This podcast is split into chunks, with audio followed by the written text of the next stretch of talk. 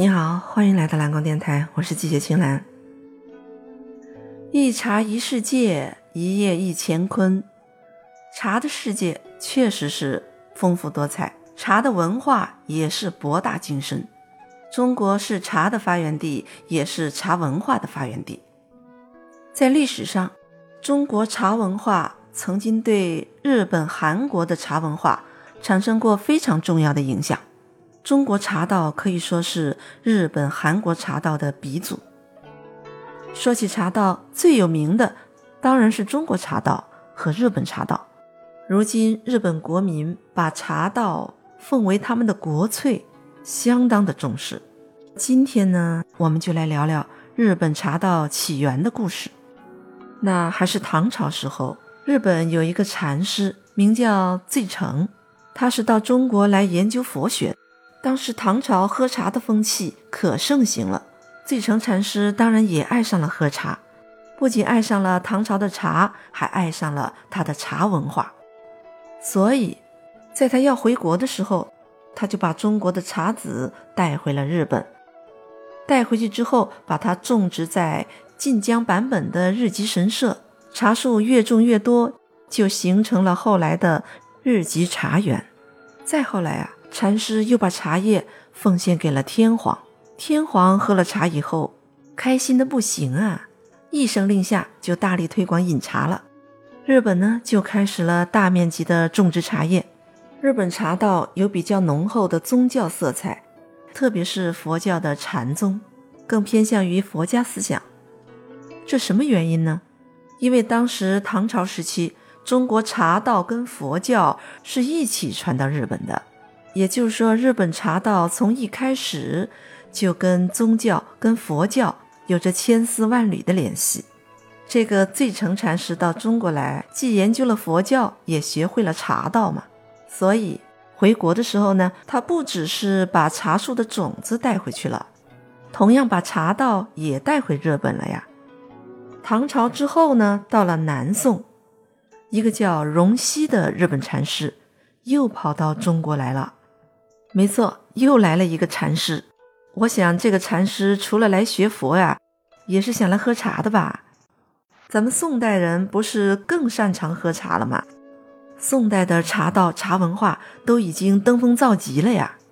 若干年后，这位荣西禅师又该回国了。这回呀，他带走了更加优质的茶种，带回去之后就把它种在筑前国北镇山。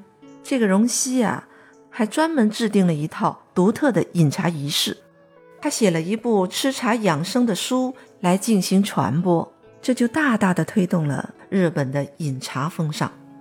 到了今天呢，中国茶道主要是延续了明清时候的泡茶道，而日本呢，则完整的保留了中国宋代的点茶文化。中国泡茶道是比较简单的泡茶，只不过不同的类别有不同的冲泡方式。同种茶类由于原料和加工方法不同，也有不同的冲泡方式。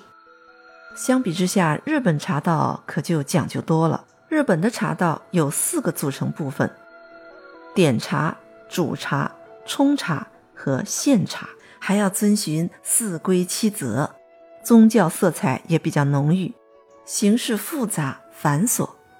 可是如此精妙神奇的茶道，在中国本土基本上是已经没有了。这也难怪会有人认为日本是茶道的故乡了。不得不说，日本还是有很多值得我们学习的地方。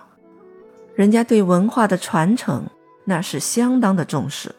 中国茶道虽然在历史上的地位是无人能敌，可咱们并没有把它发扬光大。半路上被日本人捷足先得，实在是有些遗憾呐。人家跑到中国学了咱们优秀的牛掰的传统文化，就拼命的去发扬光大。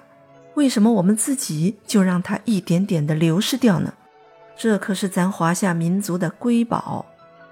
中国唐宋时期的灿烂的茶道文化，为什么会走向没落呢？我们常说中国历史。是分久必合，合久必分。宋朝的末年，随着北方少数民族对中原的不断入侵，汉民族的贵族阶层大批量的凋零了。他们崇尚的那一整套茶道礼仪，就难免要失传。其实不只是茶道文化，中华民族许多的国粹也多多少少出现了断层。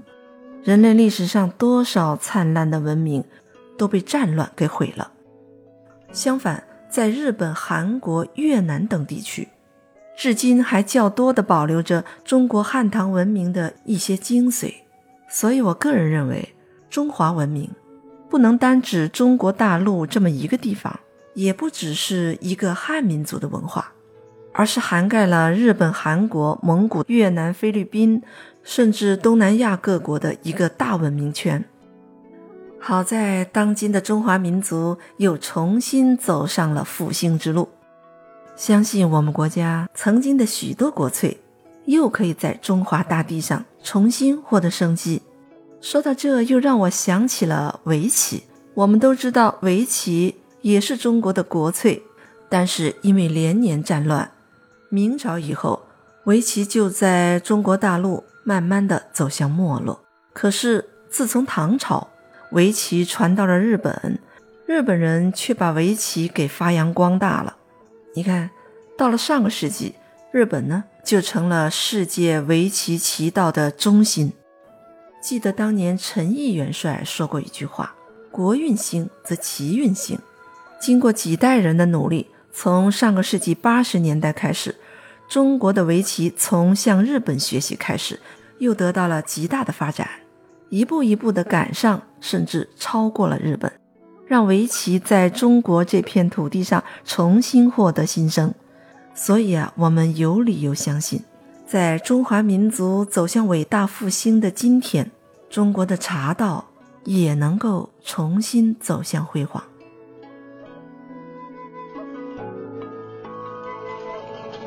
你如果喜欢这个专辑啊，别忘了订阅，更期待你多多留言，也欢迎你联系我哦。